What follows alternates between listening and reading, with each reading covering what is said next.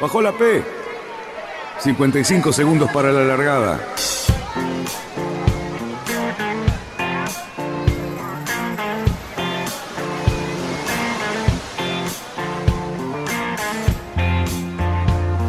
Así comienza Radionautas.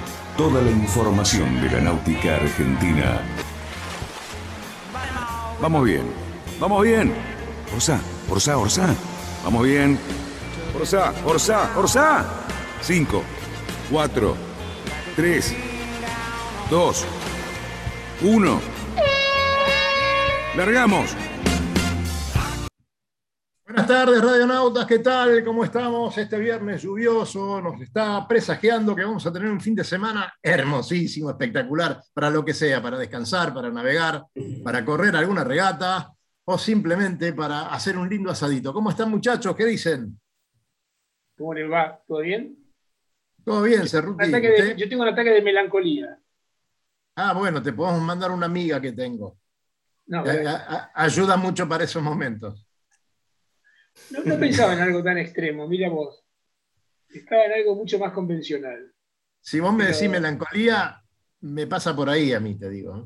A vos, no, a mí no, me pasa por otro lado, pero la verdad es que esta tarde, que ahora desde mi ventana veo que se está abriendo un poquito, pero el pronóstico Ajá. de lluvia para mañana, para esta noche, y la, y la, la- la lluvia de esta tarde, aunque más o menos sabía que venía, me entristeció un poquitito, porque a mí me gusta cuando hay sol. ¿Y a vos, Petec, qué te pasó?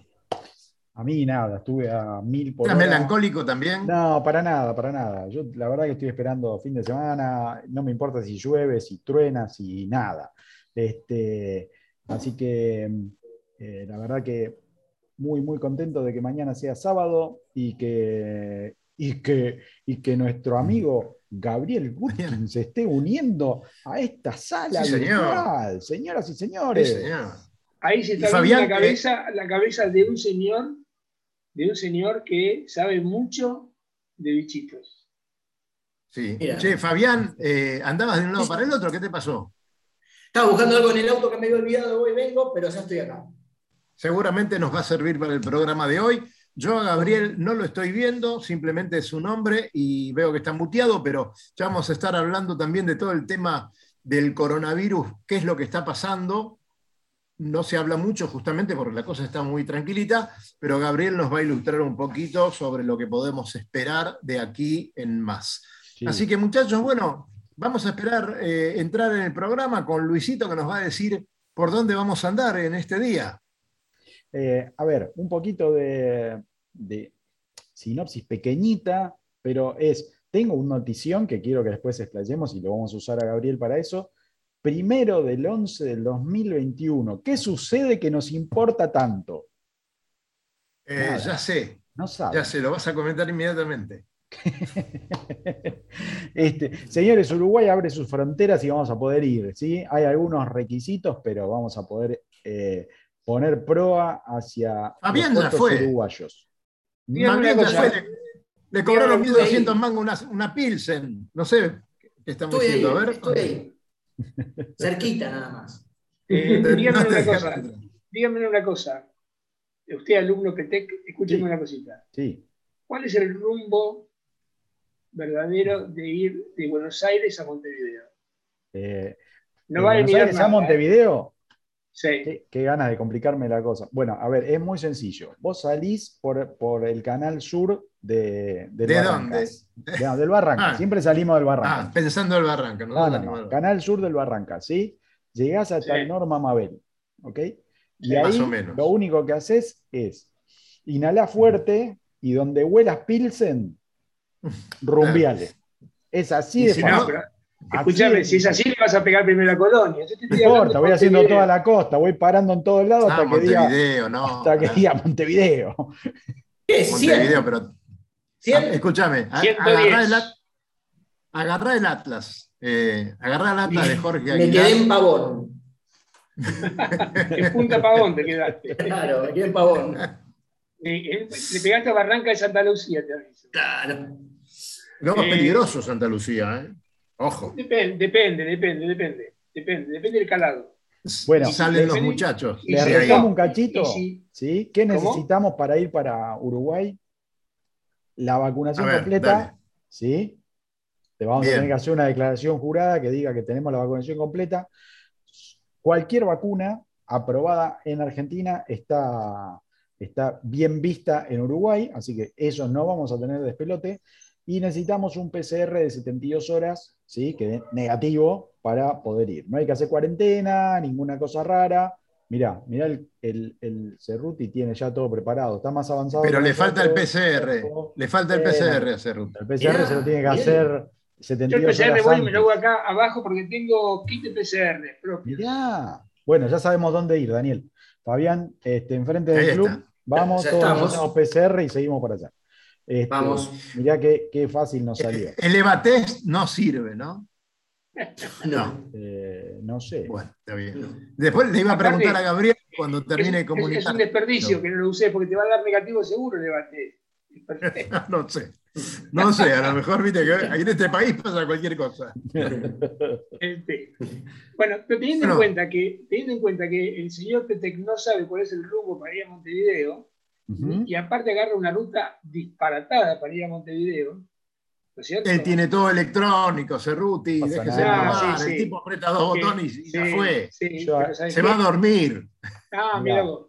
Claro. 90 a Colonia y después de Colonia empiezo a, a tomar Pilsen y no sé a dónde llego, no me importa más. Después no toma. Igual, ojo, no paren, paren, paren, paren. Porque un pajarito me dijo que tampoco te vas a tomar tantas Pilsen en Uruguay, ¿eh? ¿Por qué? porque tienen un precio que nos va a pegar un poquito en la nuca. Escuchame, yo te voy a decir una cosa, pibe. Yo te voy a decir así, te A trato ver. así de esa manera. Si preguntás cuánto cuesta, no es para vos. Así que No. llévate la Quilmes de acá. No, te lo digo así directamente. Pero sí, yo No, de ir a Uruguay me, te- me llevo las, las pechitos azul, me las llevo de acá y las, Exactamente. las y Quilmes en la mano y vas a pasar la No pasa nada, no pasa nada. Peteco, Este- Peteco, decía una cosa. Voy a conducir este programa porque me parece que se están yendo a chocado. otro lado. Está chocado. Eh, decime, ¿vos estás nervioso? No, yo no. ¿por Me qué? parece que sí. ¿Por qué? Estás esperando un ingreso, un ingreso Ah, de un sí, lugar no, no, estoy complicado. No nervioso, estoy ansioso. Eso es otra Ansioso. cosa. Pero nervioso no, Bien. ansioso. ¿Estás seguro que va a conectarse con nosotros A esta mí me persona? dijo, hace cinco minutos me dijo, deja que termino el postre y me conecto. ¿Habrá alguna interferencia por el volcán? No, no, seguro que no. No, No, no, no. seguro que no. Bueno, ahí me quedo tranquilo y, y esperamos la conexión. Entonces. No, porque viste que yo conozco a, a la, a la reina del- de La Palma. Y me dijo, Claro. no hay volcán que pare la transmisión No hay- no hay radionautas. No hay Ahí posibilidad. va, ahí va, está Así bien. Eso, no. eso es lo que quería escuchar. Muchachos, eh, le mandamos un gran saludo a toda la gente de Puerto Madryn, que prontito vamos a estar con ellos. Este, vamos a transmitir desde ahí el viernes 12, creo que es, de noviembre.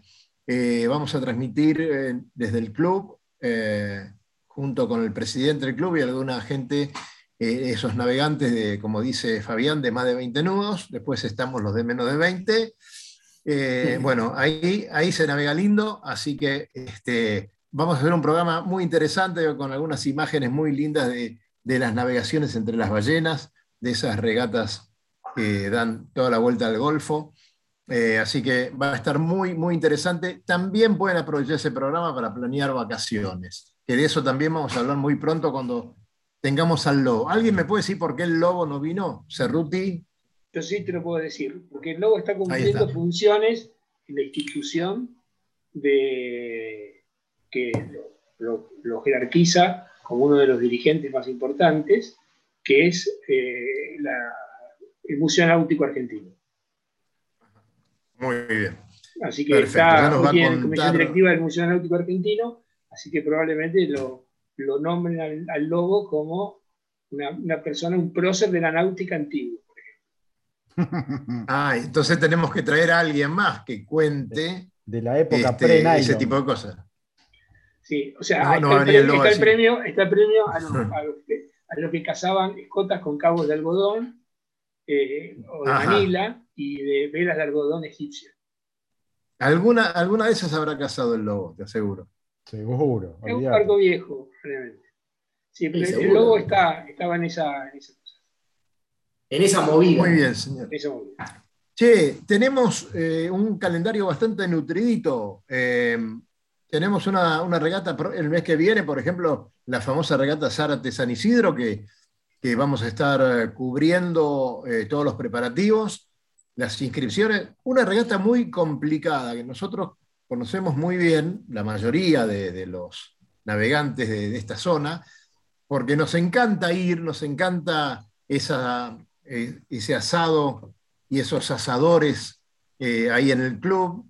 Eh, y bueno, ahora la cosa está un poquito más complicada. Ya vimos la última edición, que ya sufrió algunos inconvenientes por, por ese tema, pero qué lindo volver a Zárate y hacer esas largadas extrañas y esa pasada bajo el puente en los primeros tramos. ¿no? Yo, yo, no, yo, sabés que siempre me resisto a llamar la regata, aunque es indiscutible que es muy desafiante, es muy difícil, hay, hay años que son que te exigen muchísimo y bueno, porque venís bordejeando por el Paraná algunas veces es muy difícil, hay mucho viento, tiene un montón de condimentos. Pero para mí Bueno, es, un pero- acontecimiento, es un acontecimiento náutico del año. Porque si hay un lugar donde realmente te encontrás con casi toda la gente conocida, es en la regata, en el asado de la regata Zárate San Isidro. Te encontrás con un montón Bueno. de personas, nunca podés comer caliente porque entre chorizo y chorizo aparece una persona, saludamos, hablamos, y bueno. El show. El show, ¿Eh? Lo- la, sí. la, la voluntad que No. le pone toda la gente del velero San Isidro, del Club Veleros, para organizar semejante regata que conlleva un montón de dificultades, porque tienen que coordinar con el Contrase, con prefectura, con los clubes de Zárate, con la llegada. Hay un detalle, hay un detalle, Cerruti. Una, es un acontecimiento que pone un límite que para la gente que no conoce, que no fue a esa regata, tal vez no lo vaya a creer, pero muchas veces te dicen en esa regata que no pueden entrar más de mil personas en el salón comedor. O sea, que a veces ha habido mil personas en ese salón. Enorme, con un, eh, es una cancha de básquet bastante ampliada, y, bueno, ponen esos límites, así que imagínense lo que es ese acontecimiento, no solamente están los 400 o 500 o 600 eh, tripulantes de los barcos, sino mucha gente invitada, mucha gente de Zárate, un montón de socios del club, eh, y es una fiesta maravillosa. Es buenísimo ver el desfile de los mozos cuando salen o cuando entran al salón, ¿no? Este, así que eh, es muy lindo, vamos a ver si tenemos imágenes y, y bueno, lo vamos a cubrir. Yo tengo, yo tengo en cartera, yo tengo, tengo preparativos dos cruceros entre los barcos que navegamos habitualmente, que son uno, que nos vamos a ir para el lado de San Clemente del Tuyú, y el otro es la regata de Zárate. Así que probablemente tengamos corresponsalía directamente desde, desde los lugares. Así que vas a estar en San Clemente, en Tapera de López, Exactamente. y, y hay un clubcito ahí muy cerca en General Lavalle. Acércate, es una cosita tan chiquita, pero es, es lindo verlo. Eh, tenemos alguna imagen. A ver, Lucho, si te copás con la imagen del HT que está en el puertito. Vez. Dale, copate con ese H20. Ahí lo, ahí lo va a buscar Lucho. Sí, hoy tenemos-. Yo tengo acá abajo a los dos, H20 y. Y mirá, ¿sabés qué te pasa? No. Es una buena escuela. Lo que pasa es que vos renegás porque tu viejo te dice lo mismo. Pero vos es una muy buena escuela. Fíjate vos que aprendiste muy bien porque juntaste al Grumetti y al H20 y hiciste el mini. Uy, no, no. Ah, no, que Claro, no. ahí está. Ah, no. Que no. Tenés que no. No, no, a, mí, a mí el grumete es un barco me encanta. Para mirarlo me encanta, no sé. Na- Navegué un par de veces, pero va, y seguramente de chico navegué con el de mi padre, pero no me acuerdo. Navegar con un grumete es un camino de ida. No te lo olvidas nunca en tu vida. Linda Opa, entrada. tenemos un ¿eh? tema ahí, ¿eh? Tenemos un tema. No, no, pará, pará, que está muy ver. bien la entrada aquí. Lea, mire la batimetría. A ver, Lucho, coméntelo, por favor. ¿eh? dame- Miren que bien la Ahí Lucho batimetría nos va a comentar un poquito. A ver, eh, eso nos lo mandó en la semana el presidente del Club Quilmes, Marcelo Piñeiro, este, nos compartió, porque le habíamos solicitado la otra vez, che, pero a ver, no tenemos datos frescos de, la batimetría, y mucha gente, la verdad que nos pregunta, nos consulta cómo está la entrada a, Quilmes, porque es una, una, salida muy interesante, muy atractiva, la verdad. Este, y mm, bueno, en, la semana nos mandó, nos mandó esa imagen, nosotros después la vamos a estar replicando en las redes, pero eh, la verdad que se ve, se ve interesante la, batimetría que lograron, dice que van a seguir mejorándola, eh, pero para que se den una idea, eh, marca 1,60, 1,80, la, más corta es 1,20, casi, casi en la no, un metro al cero, un metro al cero es una limitante bastante... Un metro al cero, sí. Sí, sí, no, pero, está bastante bien. No, pero, a ver, tenés, eh, siguiendo exactamente por el centro de la entrada, tenés 1,20, es la más baja de todas, o sea que la verdad que está bastante bueno. Tenés, no, la este, más baja de todas. No, tenés un metro en la entrada. Vos estás, viendo la salida ahí. Estás viendo la salida, Lucho. Ah, eh, sí, la salida, acá. Sí. Claro, tenés un 1,20. Una purista por allá, una purista por allá, sí. Acá tenés todo. Después, cuando entras al club, eh, tu limitante es el metro, que tenés que ir bien tirado un poquito hacia eh. Eh, la izquierda, ¿no? Sí, sí, sí. Pero bueno, Pero, está buenísimo, está buenísimo y si siguen trabajando seguramente esa lonja de un metro va, a mejorar. Además, hay, hay, una draga que se llama soberanía, que los, los quilmenios la quieren y mucho, porque dependió mucho, esa draga mantuvo con vida la actividad de ese club durante muchos años y sigue trabajando para ese club. O sea, hay mucho, mucho que hay que homenajear a esa embarcación que está ahí. Porque ese club, esa draga, a esa draga le debe mucho. Y a toda la gente que la tripula. Muchas veces. Muy bien, señores. Eh, le mandamos un saludo grandísimo a Marcelo Diñeiro y a todos los socios del Club Náutico Quilmes. Y vamos a comer un asadito pronto por allá. Pero en serio, ¿eh?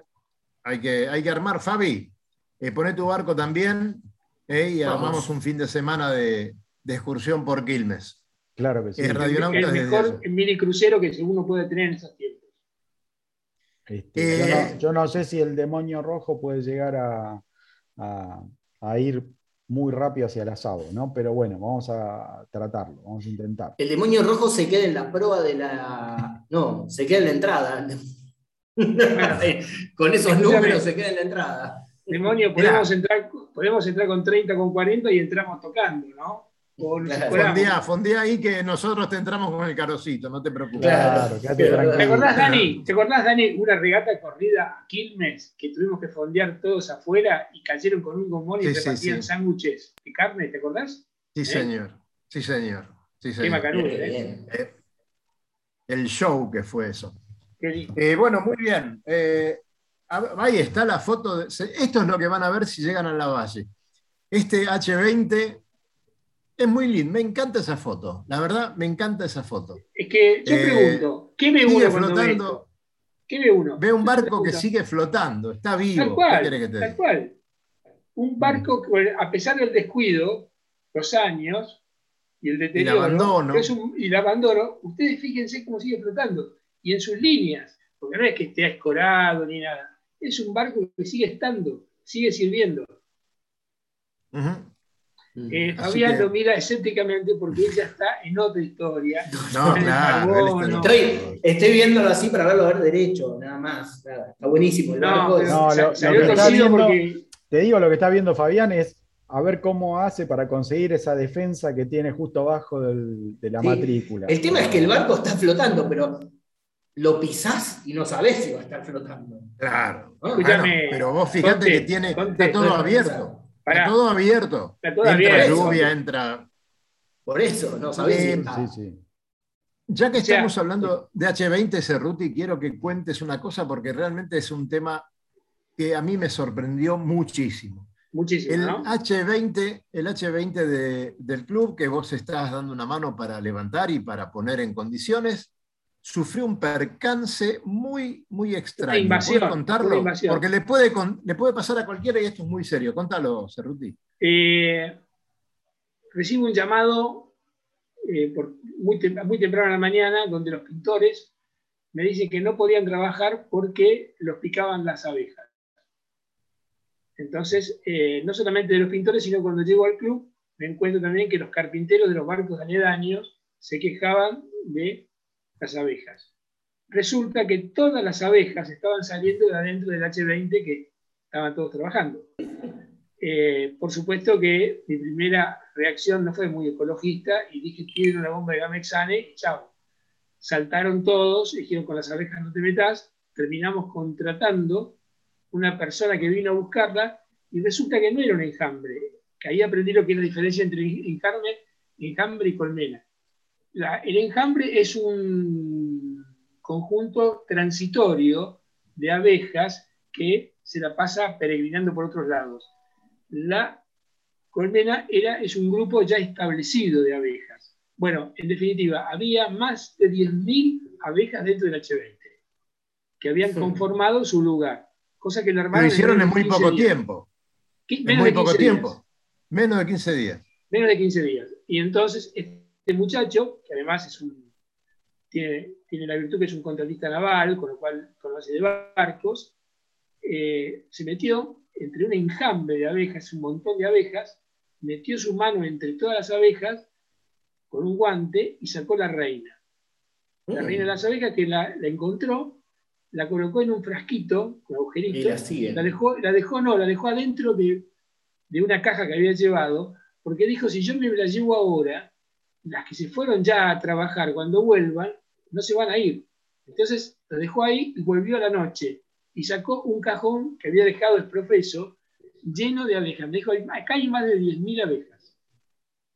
Increíble. 10.000 abejas estaban adentro del HB y están todas, habían ido a buscar su reina. Bueno, agarró todo y se lo llevó, por supuesto. Me mostró la foto hoy, hace un rato, Cali, y me fui urgente al barco a ver cómo estaba, por las dudas, ¿viste? Porque le puede pasar a cualquiera. Digo que a, los pintores, a, los pintores del club los picotearon varias veces y a los carpinteros que están trabajando en los barcos vecinos también, porque era una cantidad de abejas ya bastante amenazante.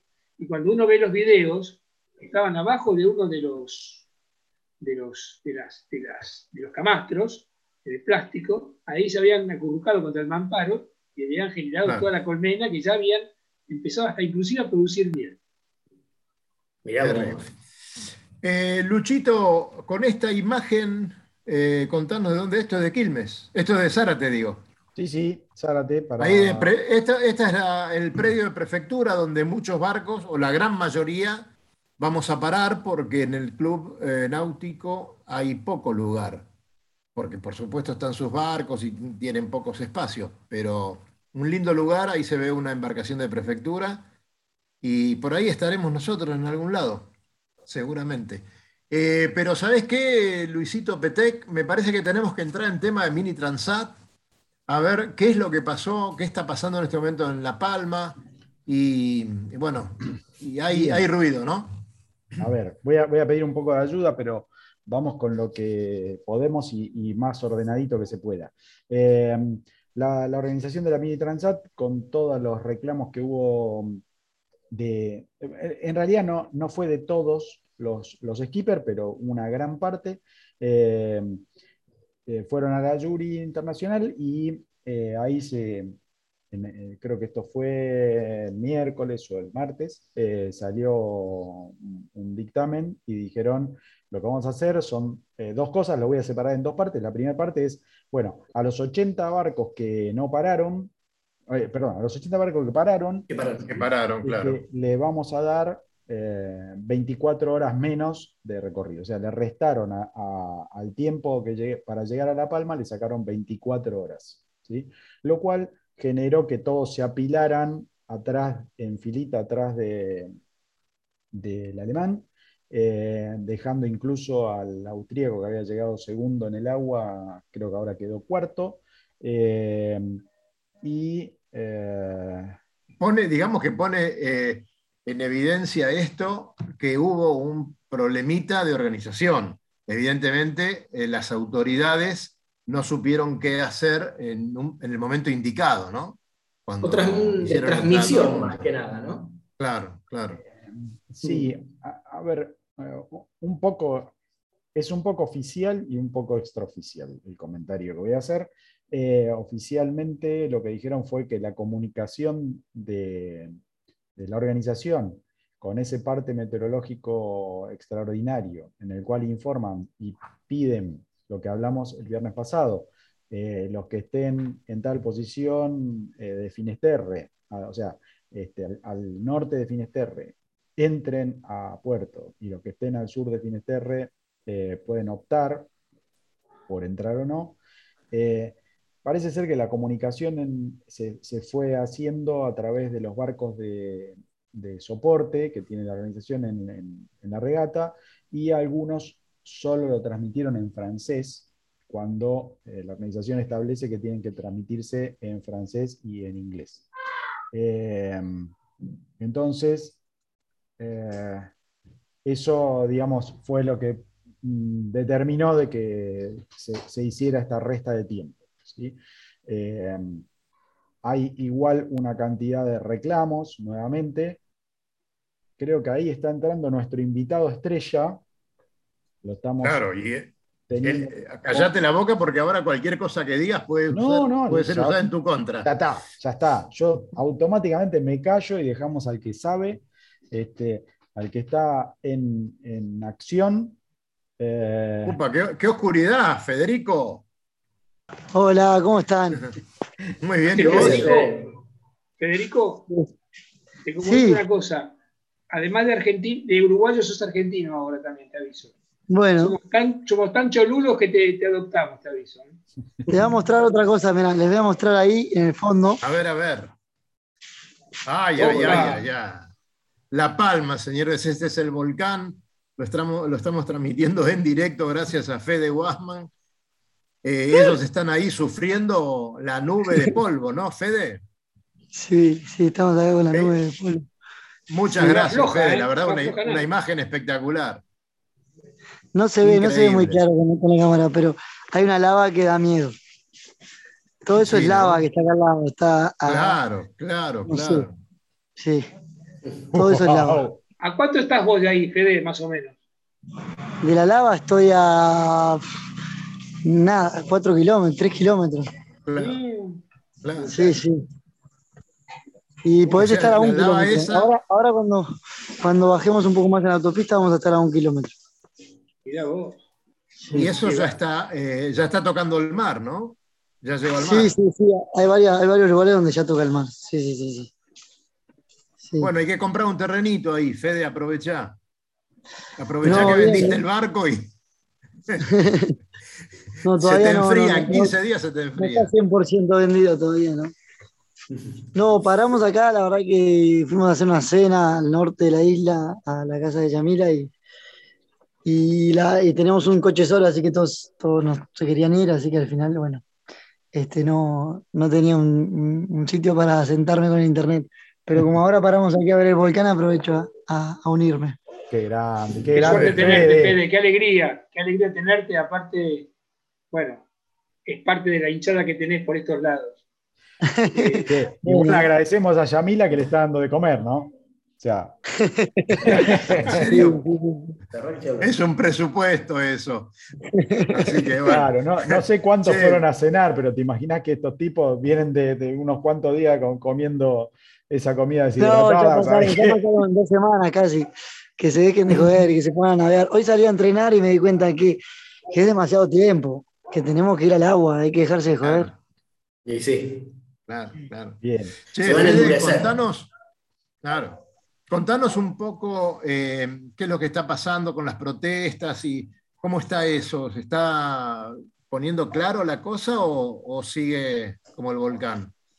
No, no, nosotros eh, intentamos, por mi parte, yo como cambié un poco la manera de pensar, este, yo estaba como un poco eh, como tratando de ser lo más democrático así posible y siempre mis decisiones fueron así en la regata de de bueno, tratar de unirme a la flota que había hecho las cosas bien para reiniciar la regata lo más, lo más justamente posible y todo ese tipo de decisiones que me llevaron al final a, a, venir 20 y no venir tercero, como podría perfectamente haber salido como los que arroñaron.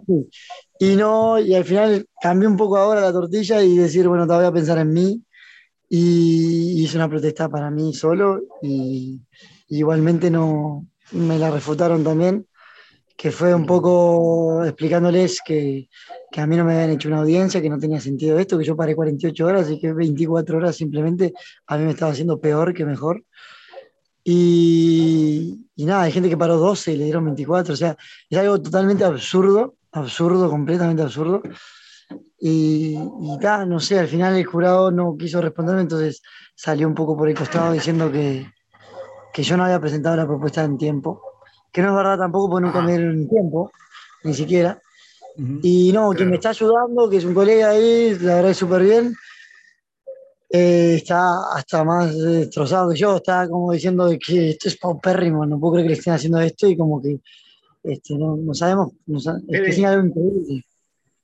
Disculpame, yo te entiendo porque con esta expectativa, como todo deportista, eh, quiere, quiere ganar o quiere estar muy cerca de arriba, de estar en el podio y todo lo demás. Eh, eh, disculpame que me interrumpa, que más allá de que no es, no es ganar, porque si yo quisiera ganar, simplemente hubiera salido de donde salí, de, de Portocín allá y no hubiera pasado por muros, iba directo a Canarias y, y quedaba adelante.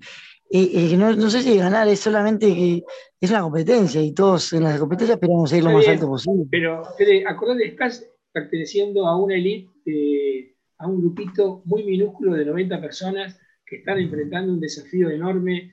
Ya lo que estás haciendo es maravilloso y no hay absolutamente ninguna reglamentación que pueda, digamos, empañar lo que estás haciendo. Olvídate. Poné la cabeza, vamos, a, vamos a hablar de las millas que te faltan. Bien, eso vamos. De todo. Vamos por eso. Vamos a las millas que te faltan. ¿Cómo, te, ¿cómo viste el barco hoy? ¿Cómo sentiste el barco hoy? Bien, bien, tuve un problema, no sé si en una luchada, en una reada se, se rajó el espira, ¿verdad? Que otra cagada más, pero, pero no es nada grave y lo estamos solucionando. Sí. Y, decime, ¿el parche en la cubierta lo pudiste reforzar bien? Lo estuvimos mirando con uno que sabe acá y la verdad que para hacer el barco, el, trabajo bien hecho, con una bomba de vacío y todo, este, no, no iba a quedar tan bien y estaba bien tapado. Así que lo que dijimos fue para hacer algo que después tengamos que sacar no tiene sentido y lo voy a hacer bien cuando llegue a, Barcelona. quiere decir que te largás con ese parche ahora para la segunda etapa. ¿Estarán acá conectados media hora más? Porque nos falta media hora para llegar. Eh, a ver qué hora es y 33. Media hora más vamos a estar, Fede. Vamos a estar. Hacelo tuyo tranquilo. No, porque me están diciendo que se están haciendo ahora en la furgo. Y, no, no, no, metete. Bueno, si no volvemos a hablar en otro momento. No, no, no, dale, dale y te esperamos. Dale, dale a tuyo. Dale, che, Fede, mandale, mandale, saludos a los muchachos ahí de Radio Nautas. ¿eh? Les mando saludos a todos los navegantes de acá. Mira, acá dale, Saludos. Bien, ¿cómo estás? Hola, viejo. Hola, hola, ¿cómo andan? Vamos, ánimo ahí, ¿eh?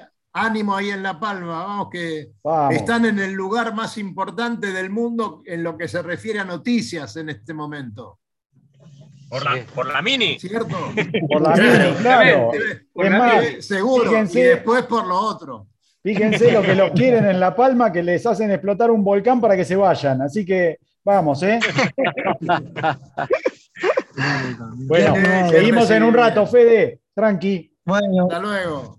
Chau, chau. Hasta luego. Bueno, muchachos, qué, increíble haber tenido estas imágenes. Ah, vamos a guardar esto con siete llaves, Luisito, ¿no? Eh, por favor. Eh, Fíjate la comunicación que logramos, ¿eh? No es, no es poca cosa. Impresionante. y ahí había varios Sí, sí, sí, ahí, hay un grupete. Varios y conocidos por nosotros, ¿eh? Españoles unos cuantos. Sí, sí, sí. Este, Mm. Bueno, es, eh, bueno, muy lindo. Lo vamos a esperar a Fede que se conecte después cuando, cuando llegue y a lo mejor lo podemos, eh, lo podemos grabar para ponerlo en otro momento, en el otro Seguro que sí, seguro que sí. Bueno, eh, muchachos, a ver qué se cuenta. Fabián, ¿qué estamos haciendo? Ganaste tu regata el fin de semana pasado, contanos un poquito. No, no, bueno, ganamos, una serie, pero no, pero la general la ganó, salimos segundos, la ganó el Coni 2 a la panelita estamos hablando, a Piedra Diamante. La panelita. Estuvo muy linda, la verdad, la, regata estuvo muy linda, muchísimos barcos, este, tuvo de todo. Y otra cosa que hablábamos el fin de semana con el tema de los, la semana pasada con el tema de los pronósticos, es impresionante, los pronósticos se cumplen y te diría que casi a la hora. Te digo que es Es impresionante, va a pasar esto, esto, la verdad, espectacular. Vos debes tener un buen pronosticador. ¿Eh? Eso es lo que pasa. Vos debes tener un buen pronosticador. No, no. Las aplicaciones que todo el mundo tiene en el teléfono. Pero, ah, pero bien, bien, estuvo muy divertida, la, verdad estuvo bien organizada, anduvo lindo. Este no, este ah, mirá qué sábado que vamos a tener. este no, este no. En pleno, pleno sol y Está bárbaro, vamos a navegar mañana, tranquilo, poco motor seguro, porque va a haber poco viento, según lo que dice ahí. No, ¿cómo dice poco viento? Dice moderado del sur a la mañana, te dice. Sí. Y, leve del sur a la tarde. Sol pleno. Eh, Daniel, por favor. Dice leve te llamo, el silencio. Carlos es el que tiene. El, el, contacto, ¿quién lo tiene? A ver, dejémonos de joder. ¿Quién lo tiene? Cerruti. Está escrito para Cerruti. Yo te lo digo, te digo una cosa. A la mañana, que cuando hablamos hoy en el club, hace dos horas atrás, que salíamos a la mañana, está abundante nubosidad, inestable, húmedo, probables lluvias y tormentas, viento moderado del sur.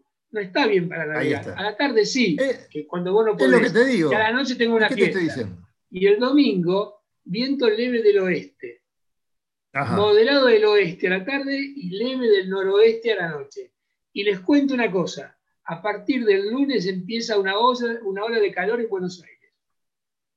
Vamos a tener calor de 30 30 y pico de grados hasta el jueves.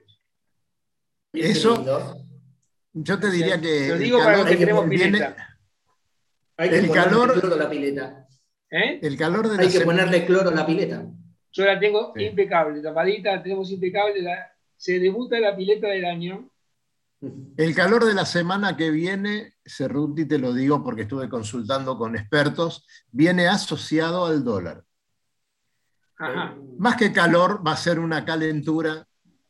Creo que para mucha gente va a haber algunos inconvenientes, pero este, ya los está viendo. Pero bueno, eh, el calor se va a sentir igual. Así que así estamos. está bueno. Viste que este programa es como muy versátil. Tenemos momentos donde somos casi un carburando. Claro. Eh, hoy, hoy tuvimos una charla botánica, una charla de botánica, no, de botánica sí, podría ser, y ahora ya nos transformamos en arbolito. Ah, bueno, este, ¿comprás o vendés? ¿Cómo es? No, sé, habría que ver. Habría que ver. Bárbaro, Lo que es, lo que es la, búsqueda de recursos en este programa da miedo. ¿eh? Claro. Estamos, buscando sponsor, mira. Vos que sabés. Gobierno, sí. ¿verdad cuando vos fabricabas dólares? Sí. Sí, que te salían bastante bien. No, bastante no, te salían bastante bien. Eh, bueno, fue, fue la época de la devaluación en los Estados Unidos, ¿te acordás? Claro.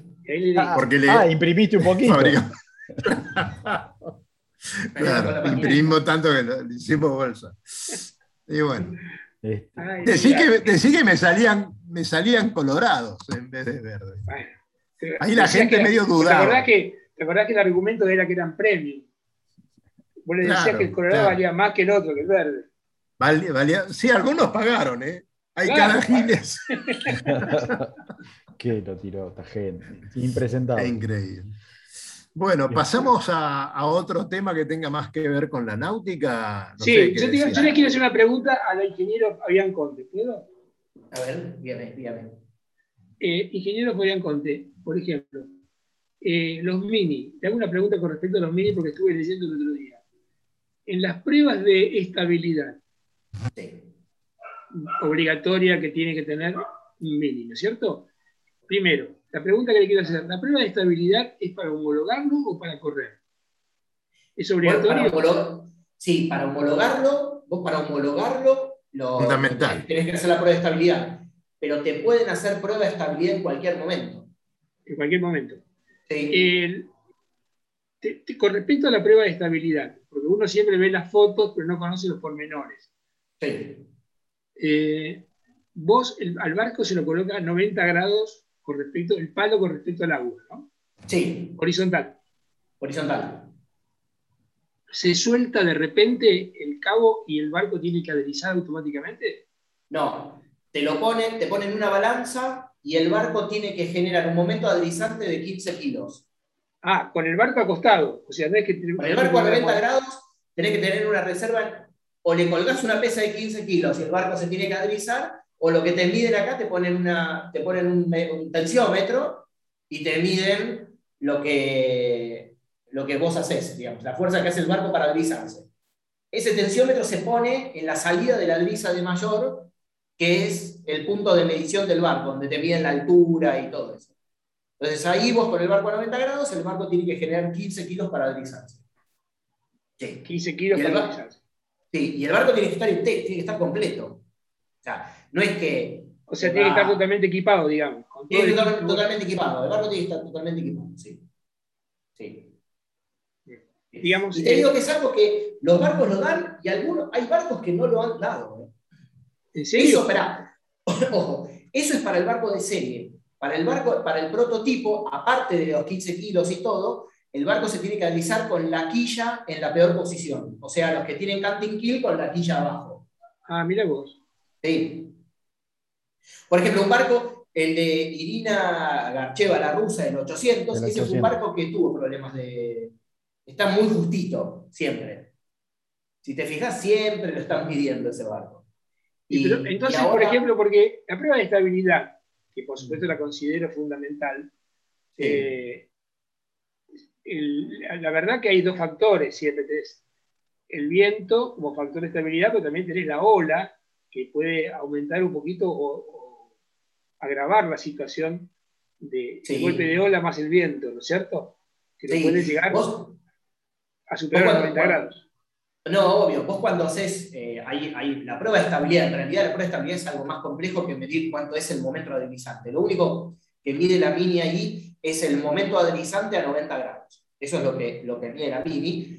Hay pruebas de estabilidad en donde vos tenés en cuenta, mismo prefectura, acá te pide una prueba de estabilidad que tiene en cuenta el rolido por olas y la escora por viento. ¿Sí? La Comunidad Europea tiene una que se hace, que es un poco más compleja, un poco más avanzada, tiene diferentes condiciones, o sea, es un, un booklet de 12 hojas que vos tenés que ir llenando para cumplimentar la prueba de estabilidad, donde se hacen un montón de mediciones. Em, pero sí, vos, eh, el tema del agua y del viento se tiene muy en cuenta porque todo el tema, toda la energía, todo el trabajo que vos necesitas para explorar o adrizar de un barco, salen del barco, del mar, del viento. Eh, así que vos quizás tenés un barco que, no sé si te exploró, por ejemplo, el Mini es un barco que tiene un alcance de estabilidad, que es el ángulo máximo de estabilidad al que se puede explorar el barco y dar la vuelta, y no dar la vuelta a campana, el del Mini ronda como los 130 y pico de grados, o 140 grados. ¿sí? Obviamente ya está todo abajo del agua, eh, pero bueno, después vos podés tener el barco explorado a 90 grados y te viene un y te da un empujoncito, como necesitas muy abajo en la parte de la curva, donde necesitas muy poco trabajo para terminar de dar la vuelta, que lo terminás de dando vuelta. Entonces, esos 15 kilos es una reserva de, de estabilidad que supones que, digamos, como que puede ser relativamente seguro. Porque yo, yo lo que me daba la impresión de que era una prueba demasiado estática. Me faltaba la sensación, las pruebas de, digamos, hecho en, en, la, en la marra o en la marina, son bastante, digamos, estáticas. Son estáticas totalmente porque la clase lo único que te pide es eso, es, eh, es que el, barco a 90... ¿Ves? Mira, ahí tenemos uno, ese no sé si es el... No, no ese, puede ser el otro. pero ese es un proto porque tiene el canting key ya a sotavento. ¿Ves? Y ahí la tiene, están midiendo con la quilla puesta para abajo. Pero viene a sotavento está la quilla ahí, se supone. Claro, está apuntando para abajo, es la posición más abajo que puede tener la quilla. Claro. O sea, sería la situación más desfavorable que me puede ocurrir. Eso es, esa es una. La clásica trabuchada china te deja así. Sí, es esa. Con el espina, el mayor toda en el agua y, todo lo demás. Claro. Pero la trabuchada china te deja así. Este, pero generalmente, a ver, son barcos que pareciera como que, a ver, por la forma que tienen, pasa lo mismo con todos, este, todos estos tipos de barcos, con el Class 40 pasa lo mismo, con los Invoca pasa lo mismo, que son barcos que son tan estables derechos como dados vuelta. Entonces, son barcos que se dan vuelta, que se pueden llegar a dar vuelta en una condición excepcional, ¿no? porque son muy duros, pero una vez que se dieron vuelta, agarrar, quedaron ahí. Es difícil de volver. Eh, eh, con respecto a la relación, hablando de dureza, y a lo que llamamos dureza significa resistencia a la escora o ese tipo de explicación así comúnmente. ¿Qué relación lastre-desplazamiento tenemos en el Mini? El Mini, eh, a ver, eh, mucha gente se cree de que la. Hay, algunos dichos ahí de varadero y de cosas que se creen de que porque tiene más peso en el quillote o, yo qué sé, el barco es más estable. La realidad es que para ángulos de escora eh, bajos, lo más importante es la manga en flotación o el momento de inercia del plano de flotación. ¿Sí? Eh, son barcos, por ejemplo, el Mini es un barco que tiene una, curva de estabilidad empinadísima, o sea, para poco, para poco ángulo el barco es muy estable. ¿Qué pasa? Después cuando se, se va escorando esa forma de plato, lo hace que el barco, como se ve en esta foto, toque poca agua, ¿no? Entonces el barco se va inestabilizando. Y obviamente empieza a entrar el tema del centro de gravedad del barco, que se, se, mueve mayormente con el tema, obviamente controlando la posición de los pesos, pero se mueve mayormente con el tema de los, del bulbo. La relación del mini, más o menos lo que se está manejando hoy día, está en un, casi un 50-50, o sea, 50 de lastre, 50 de peso del resto del barco, o un poquitito más de lastre, un poquitito pasado del barco. En el caso del mucho, mira, no te, te, hago, te hago la cuenta ahora, el mío sí, porque yo, yo, quería llegar al tuyo, justamente por eso. Sí, el caso del mío tiene, eh, eh, yo te digo exactamente cuánto tiene. El barco mío tiene 51% de lastre. Quiere decir que estás en la categoría, la categoría dura, digamos, por lo que es, en teoría, más del 40% ya está en Claro, es duro. Después está como todo, viste, jugar en el mini, jugás mucho con los tamaños de la quilla del bulbo para tratar de ser más pesado, lo más pesado que puedas el bulbo y la pala lo más liviana que puedas, dentro de lo que te permite la fórmula. Eh, hay un montón de cosas, viste, que, que se ven en los barcos, donde tratan de bajar el peso alto a, a, lo que sea, porque la estabilidad es velocidad. Es, la estabilidad es directamente proporcional a la velocidad del barco. O sea, eh, te, permite aguantar más vela, puedes llevar más motor, digamos, ¿no? lo podés navegar mejor, porque a veces en los barcos, quizás el barco se le aguanta la vela, pero es poco estable, porque quizás el barco tiene mucho alcance de estabilidad, pero tiene poca manga, entonces el barco se aguanta lo que quieras, pero es coradísimo. Entonces ya las líneas de, de flotación de agua, con el barco totalmente escorado es una bañadera. Claro, una bañadera, para cualquier lado. Los apéndices van inclinados. Sí, se inclina todo, va todo como no debe ser. No sé, la quilla va en lugar de, en lugar de hacer fuerza para barlovento, hace fuerza para arriba, el timón pasa lo mismo, entonces se empieza a ver esos timones, esos barcos que empiezan a hundir la proa. El por eso del doble timón, la función del doble timón un poco es eso, no hundir la proa cuando venís muy cargado de velas de proa, sobre todo con asimétricos y ese tipo de barcos, o con mucho volumen en popa. Entonces empiezan a aparecer muchos problemas de navegación con la escuela a pesar de que el barco es durísimo, mira cómo aguanta, y vas con el timón cruzado a 20 grados y el barco no se va a la orza navegando a dos nudos con 20 nudos de viento. Claro, claro, claro, No lo soltás. Eso sigue siendo eh, nuestro momento que para nuestros oyentes y para nosotros mismos clarifican o por lo menos nos dan a entender la complejidad de un velero. Un velero es una cosa muy difícil de diseñar navega en el aire, se mueve en el agua y la superficie de contacto de esos dos fluidos es discontinua. Yo creo que es uno de los objetos más difíciles de diseñar. Sí, no hay ninguna fórmula que te, no hay ninguna fórmula matemática que te diga qué es lo más caro. Cada diseñador tiene su, su librito y lo que le funciona, y podemos ver, mismo lo vimos en la Copa América, donde eh, inteligencias artificiales y software de lo último, de lo último, de lo último, porque yo creo que para la Copa América no debe haber software más avanzado que los que se utilizaron para la Copa América. Eh, te diría que no sé si en Fórmula 1 o comparable con lo que es la Fórmula 1. Y fíjate que todos los barcos eran distintos. Y se notaban que eran distintos, eran bastante distintos. Mismo los dos que salieron del, teóricamente del mismo estilo de software o de la misma, de la misma Honda, que eran el neozelandés y el Prada, eran distintos los barcos. Este, así que no. Está, que está bueno, en realidad, eso. Eso es súper interesante y es un desafío eh, para cada uno de los barcos que vos diseñás, es un desafío súper interesante. No hay, dogma, es un complejo de diseño que no hay dogma. Es como el diseño de los autos, el diseño de las casas, el diseño de las bicicletas siempre no hay un dogma, hay una, hay una idea que se va o no verificando. Pero es imposible establecer. O sea, fijarlo como dogma es imposible. Siempre Escucho, ¿usted, ¿usted qué iba a decir cuando lo interrumpió Cerruti? Eh, a ver, eh, nada, tenía varios, varios comentarios, pero una pregunta para, para Fabián sobre esta primera parte de la regata es por ahí algo que eh, de afuera, que no está muy inmerso, vio es, che, los protos no, no son los que van siempre adelante de todo, ¿no? Uno agarra y dice, están las dos categorías, proto y serie, y resulta que de repente había proto que estaban en el fondo del grupo de regata, digamos. Eh, ¿Esto cómo, cómo, se entiende, Fabián, para, para el común, para el llano de los veleristas? No, para el llano de los veleristas creo que dentro de proto a ver, la, categoría de los series es bastante pareja. Son, vamos a hablar en la punta, hay tres barcos que andan muy bien y son bastante modernos. O sea, el Pogo 3 es un barco que tiene 1, 2, 3, 6 años o 7 años de diseño. Y después tenemos los dos de Proa Redonda, el Vector y el Maxi, que tienen 4. Bárbaro. Ese es el grueso, grueso de toda la flota.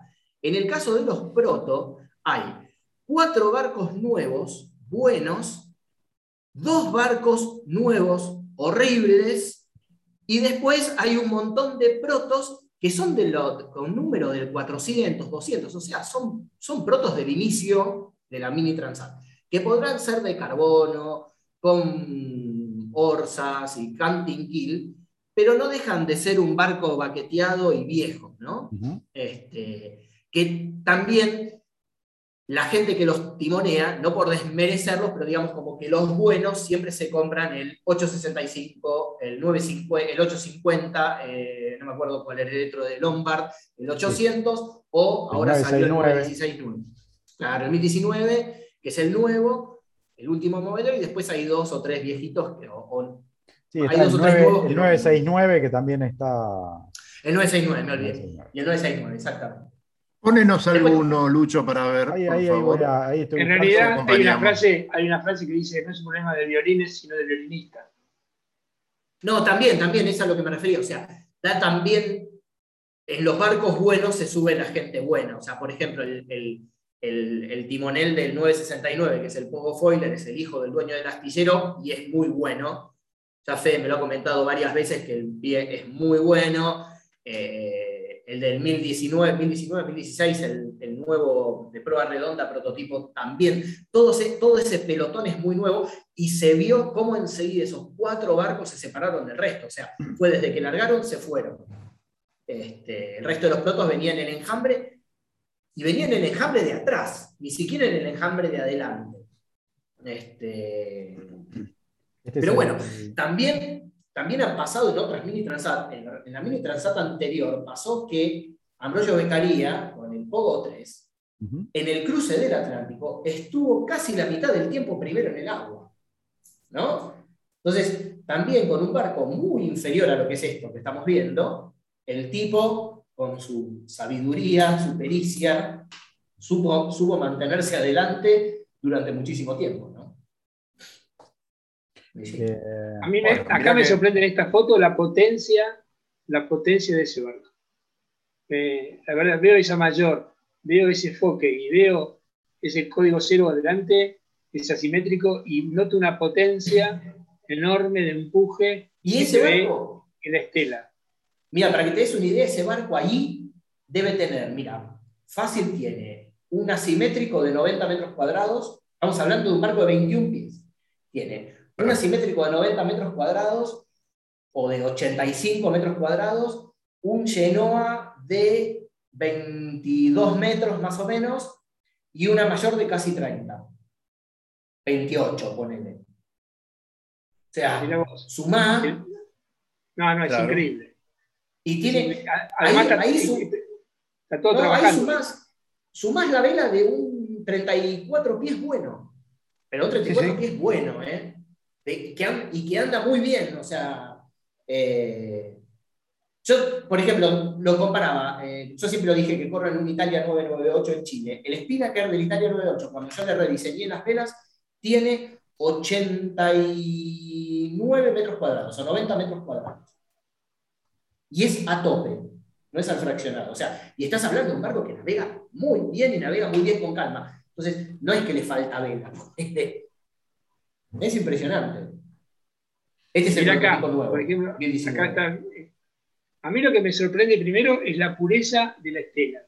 Se ve una estela que sale increíblemente prolija. Eh, y bueno, eso es un signo de que hay un casco que me parece que lo creo que está bastante. La, estela esa es una característica bastante común en, todos los mini, pero donde se ve mejor esa salida de agua muy plana es en los barcos estos de proa redonda. ¿Por qué? Porque vos tenés un, peso de barco. bueno, acá está el 800, que es un barco a mí me encanta, que es un diseño de Mark Lombard, es divino, pero es más, tradicional.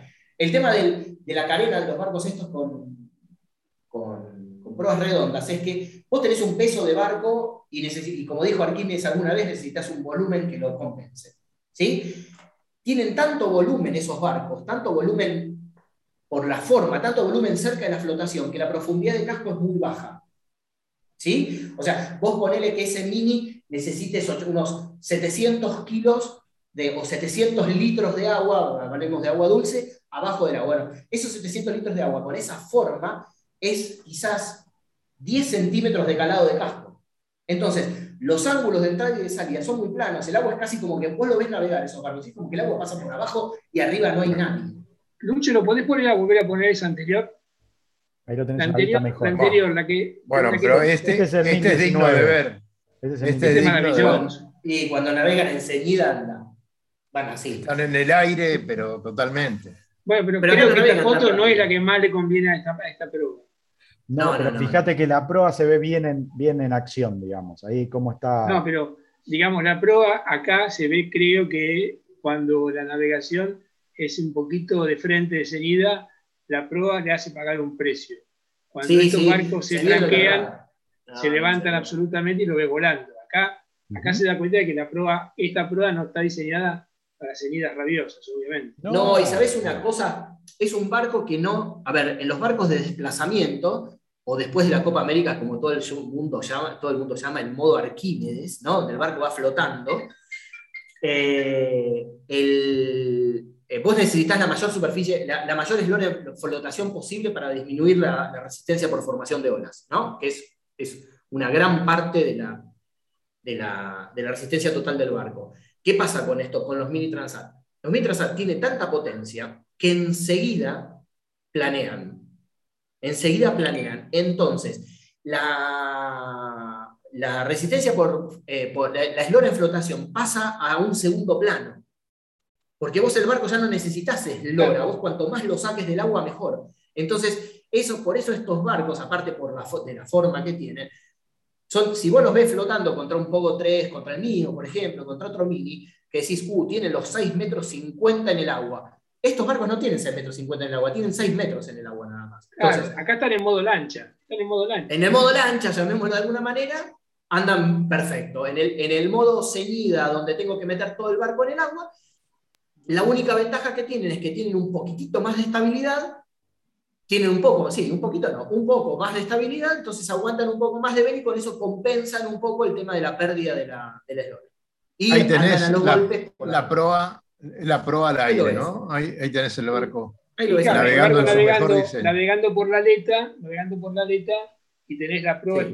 que te demuestra que no está, no está tocando el agua y que el barco navega mucho más suelto. De verdad, tenés 50 centímetros menos de barco que está tocando el agua. Sí, sí, obvio, por eso es otra, es otra cosa. Y fíjate una cosa que, están, que hacen varios, fíjate cómo tiene la, ya que vemos la Genoa hablando de, todas cosas del barco, fíjate cómo es arriba, las Genoa están teniendo un tope bastante grande que pareciera, es, parecido al tema de la mayor, con, tope, con tope cuadrado, que en, el caso de la mayor vos lo que haces es obviamente agregar superficie bélica y eh, mejorar la, la, forma de la vela, o sea, es más eficiente, termina siendo más eficiente, en el caso de la Genoa hacen algo, algo similar. Hacen la vela un poco más eficiente y todo ese área que la ponen más abajo, o sea, fíjate que ahí debe faltar fácil un metro de, gratil, ¿no? con, la, mayor eficiencia la compensa ante la vela, pero también lo que hacen es bajar el centro bélico y que el barco sea más duro, entre comillas. Claro, más estable. De todas maneras, creo que las genoas, por las que estuve viendo yo, la mayoría de las genoas vienen con battens, con lo cual también eh, bates cortos y están más armadas, en algunos casos, y para ciertos francos, y quedan bastante más derechitas que lo que pueden andar. Acá, por ejemplo, se ve también que el barco, que está navegando bastante, bastante exigido con ceñida, pero se nota que este la es uno, este, es uno de los protos, este es uno de los protos nuevos que dije que era una pizza. ¿no? Este es de los, que, de los protos nuevos que van por allá atrás. Eh, Muchachos, este, cuando estábamos en la radio, los compañeros que nos seguían siempre nos criticaban porque le dejamos todo mojado, ¿viste? Hoy eh, hemos mojado todo, ¿eh? hoy hemos hecho un programa espectacular que ya se fue, ya tendríamos que estar cerrando.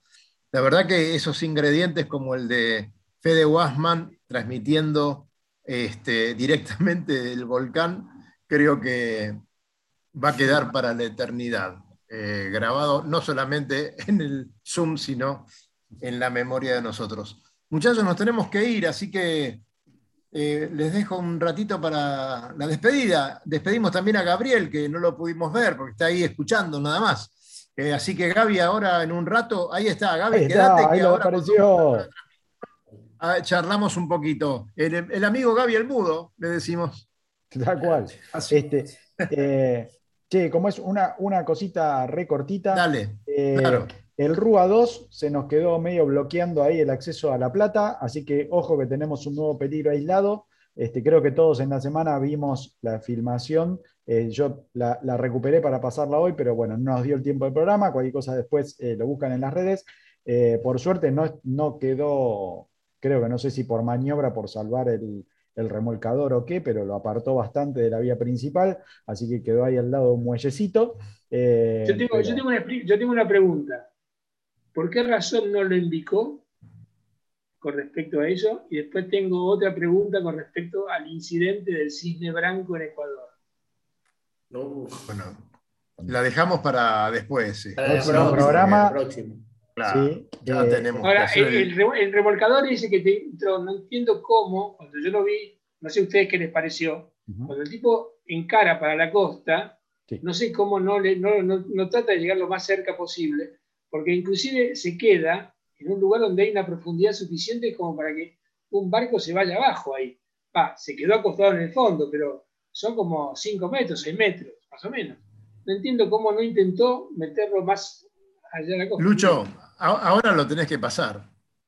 Ponelo porque si no. Claro, ponelo porque nos vamos a quedar todos en ascuas. Así que adelante, a ver, ponelo y después nos vamos con eso. Vamos a verlo. Eh, no se me asusten, ¿eh? Por favor. Ay, ay, ay. Qué dolor. Pero miren la profundidad que hay. ¿A, cuántos metros del muellecito? Casi nada. Nada, nada. Y mira, mira, mira esto. Ay, ay, ay. Lástima, yo vi el otro video donde tuvo como tiempo, porque no se le pararon los motores. Lo, le pegó con la proa al buque, ¿no? Le pegó con la proa. Le pegó con la proa, pero encara para la tierra. Y yo no entiendo cómo no le pica. La verdad. Si no me decís, bueno, tiene estaca, ¿no? Pero está frente a Monte Santiago eso. Sí.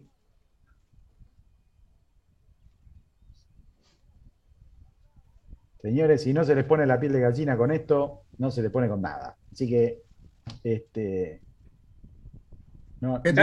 Después les cuento, muchachos, en otro momento.